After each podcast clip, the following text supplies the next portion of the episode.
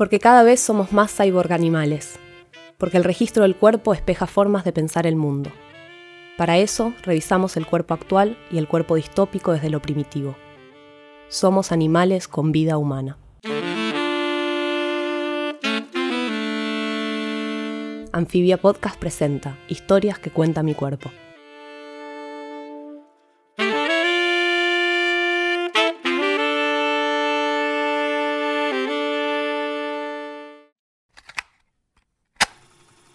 On Off, de Paula Sibilia.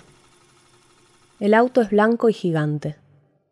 Imposible no verlo al salir del hotel. La puerta delantera ya está abierta y a su lado el chofer, con impecable traje oscuro, me hace una especie de reverencia. Recién entonces leo la perturbadora inscripción. Coche fúnebre. Dudo un instante, casi como un automatismo defensivo, pero enseguida acepto mi suerte y obedezco. Nos dirigimos al Centro de Eventos y Exposiciones de Medellín. Mi conferencia se llama Vida y muerte enredadas, transformaciones del luto en la era de Internet, y abrirá las sesiones del Sexto Congreso Internacional del Duelo, organizada como todos los años por la Corporación Colombiana de Empresas de Servicios Funerarios. Cuando miro hacia atrás, noto que no hay asientos, solo un espacio vacío previsto para el cajón. Pienso que el cartelito que usualmente lleva el nombre del muerto debería tener el mío esta mañana. Paula Sibilia, en sobrias letras doradas. ¿Cómo será el viaje cuando me toque ir en esa parte del carro?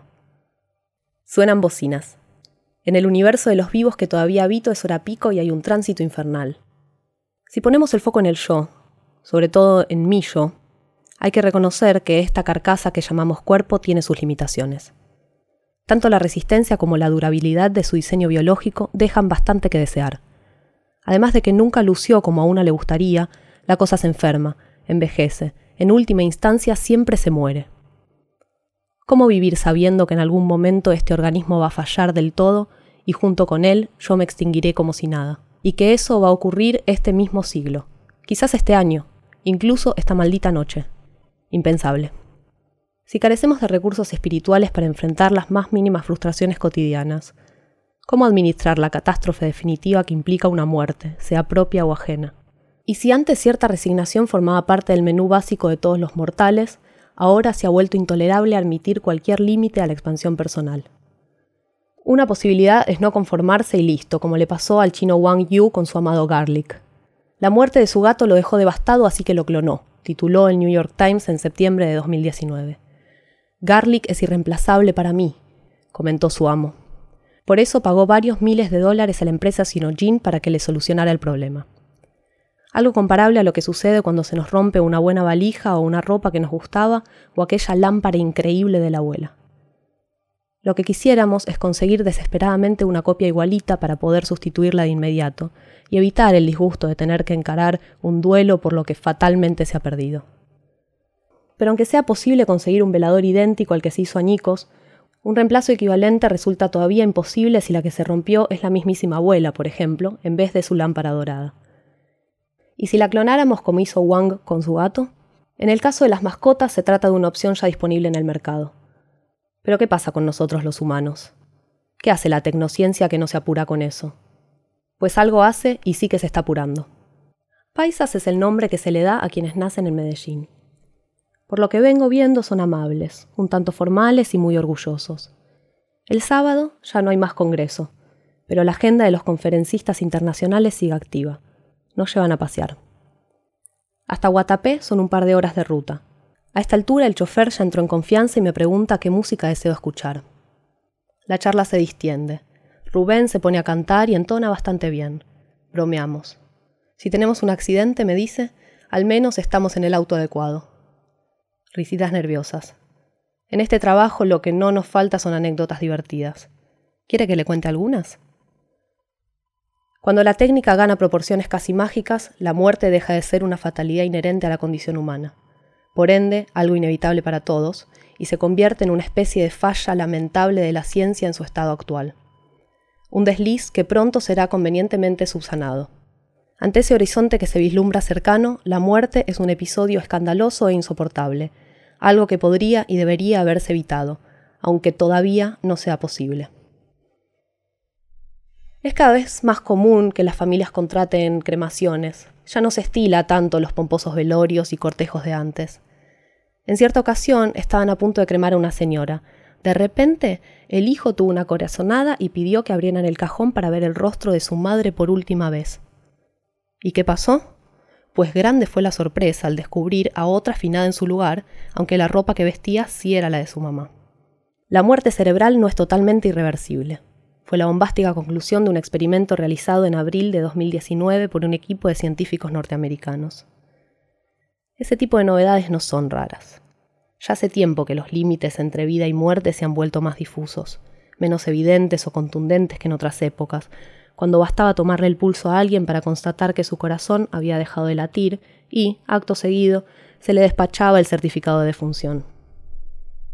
Dos camilleros entran a la habitación del geriátrico donde duermen seis viejitas. ¿Cuál sería la que acababa de morir y ellas se tenían que llevar?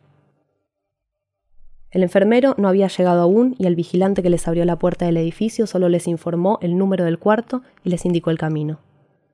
Luego de observar a las seis mujeres, se ponen de acuerdo en que la fallecida debía ser la de la izquierda, porque estaba especialmente pálida y quieta. Se acercan, le toman el pulso y lo confirman es ella. Cuando la empiezan a trasladar, sin embargo, la señora se despierta a los gritos y ellos casi se mueren del susto. El respirador artificial es apenas un componente del instrumental inventado para revertir lo que antes habría sido un incuestionable punto final. La industria farmacéutica es una poderosa usina de milagros que apenas existía un siglo atrás. Aún así, los cuerpos insisten en su consistencia viscosa y perecedera, demasiado orgánica, y la gente se sigue muriendo. Cierta vez, el muerto era un matón bastante temido y respetado en la región. Cuando fueron a retirar el cajón del velatorio para enterrarlo, los empleados de la funeraria notan que estaba vacío. ¿Qué ha pasado, señores? ¿Dónde está el finado? Entonces una niña apunta su dedo hacia uno de los hombres que estaban sentados en las sillas contra la pared, trajeando elegante sombrero y anteojos oscuros. Era él. Así es, la gente se sigue muriendo. Todos incluso los ricos y famosos. De allí la urgencia por burlar los anclajes que nos condenan a nuestro endeble sustrato físico, y dando formas de emularlo con materiales más confiables que la mera carne trémula.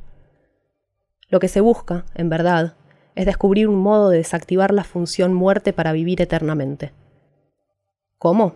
El flamante universo digital de la informática está allí también para eso. La reprogramación genética no es solo una metáfora, las impresoras 3D ya fabrican todo tipo de órganos con potente vocación sustituta.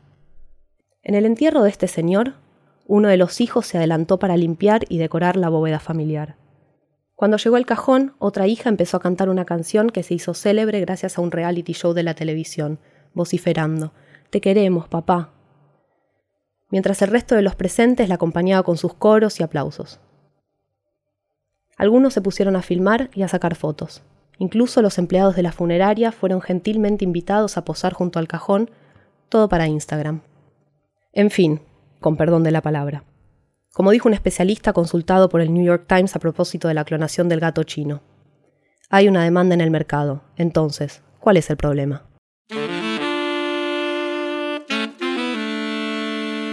Este relato interpretado por Ana Minujín es parte de Cuerpo, el segundo libro de nuestra colección Anfibia Papel.